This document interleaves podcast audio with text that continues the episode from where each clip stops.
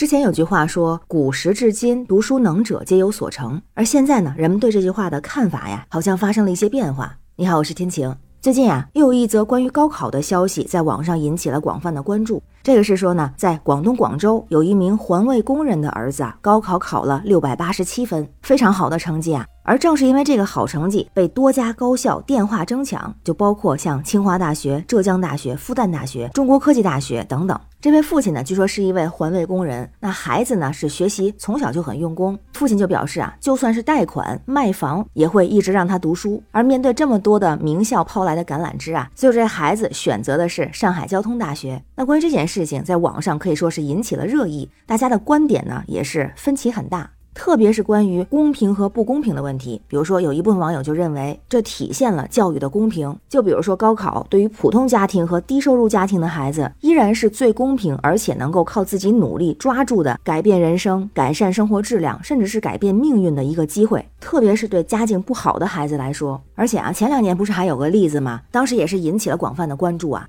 说是这个，在湖南的有一对双胞胎兄弟，一个人考上了清华，一个人考上了北大，家境呢是非常的贫寒，因为他们出生在一个普通的农民家庭。当时有很多新闻的标题还用到了说他们是清洁工家的双胞胎，而同时啊，也有人认为这其实说明的是不公平啊。因为如果说高考制度是唯一能够让寒门翻身的一个渠道，就代表着社会就是贫富不公的。而且呢，实际上不管是谁得了六百八十七分这样的高分，都可能会被多家高校电话争抢。那为什么这件事儿上了新闻呢？就是因为他挂上了环卫工人儿子这个标签，就成了新闻了。而这事儿本身和是谁的儿子他没关系啊，那打了个标签，不就说明有问题吗？不就说明不公平吗？不，咱先看看现在的一个情况啊，就是如果是和几十年前相比，好像现在的高考成绩对人生的影响啊，可以说是越来越小了。除非是上了顶级的名校，或者是非常有高技术含量的这样的专业，不然的话，其实相差不大。某种程度上来说，只是找工作的一个学历门槛儿，不是说考上大学就能找到好工作，不是那个时代了。那决定未来发展的就不只是考试成绩，还有比如说是经验、经历、阅历、视野、综合能力、社会资源、人脉，也不乏运气。就网友分享了自己的经历啊，说自己是从边远的农村出来的。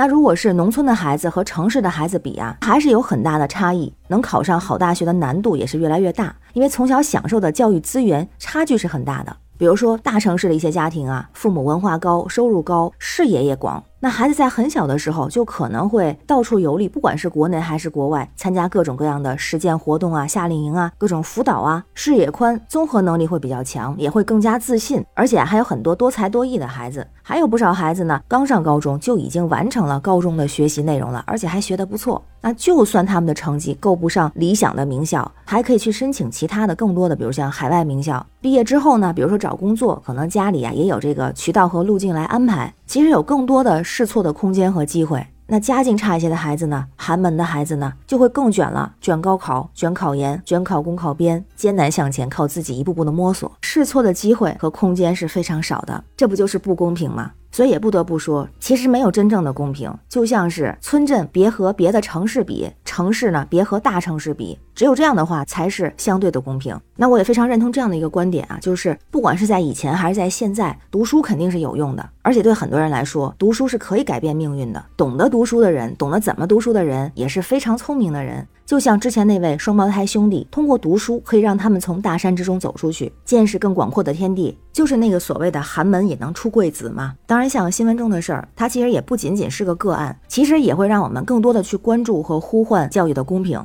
因为特别在现在的时代，在这个信息的时代，教育的重要性也可以说是推动社会进步和个人成长的一个非常关键的因素。所以，我们也会更加呼吁去能更好的解决教育资源不均衡分配的这样的一个现实的问题，更关注改善基础教育条件，缩小城乡教育差距。在关注高分的寒门学子的同时，更要关注非高分的寒门学子。希望每一个孩子都能够享有更平等的教育机会。那关于新闻中的事儿，不知道您是怎么看呀？欢迎在评论区留言，咱们一块儿聊。我是天晴，这里是雨过天晴，欢迎关注主播天晴，感谢您的订阅、点赞、留言和分享，感谢月票支持。生活不易，每天努力，一起加油，拜拜。